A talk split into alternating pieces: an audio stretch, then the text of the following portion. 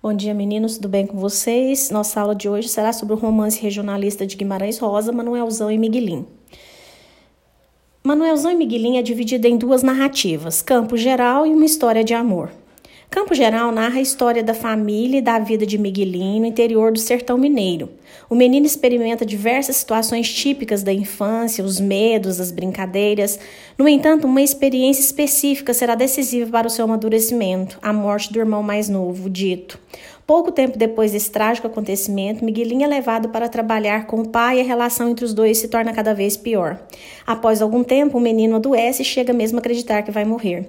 Entretanto, uma tragédia com outro familiar acaba interrompendo o destaque que essas reflexões ganham na história. Bernardo, pai de Miguelinho, mata um vaqueiro e em seguida se suicida. Com isso, o tio Tereza se casa com a mãe do menino. Nesse momento surge um novo personagem, o médico. Com o restabelecimento de Miguelinho, este homem desempenha um papel fundamental em sua formação, pois descobre sua miopia e lhe fornece seus primeiros óculos.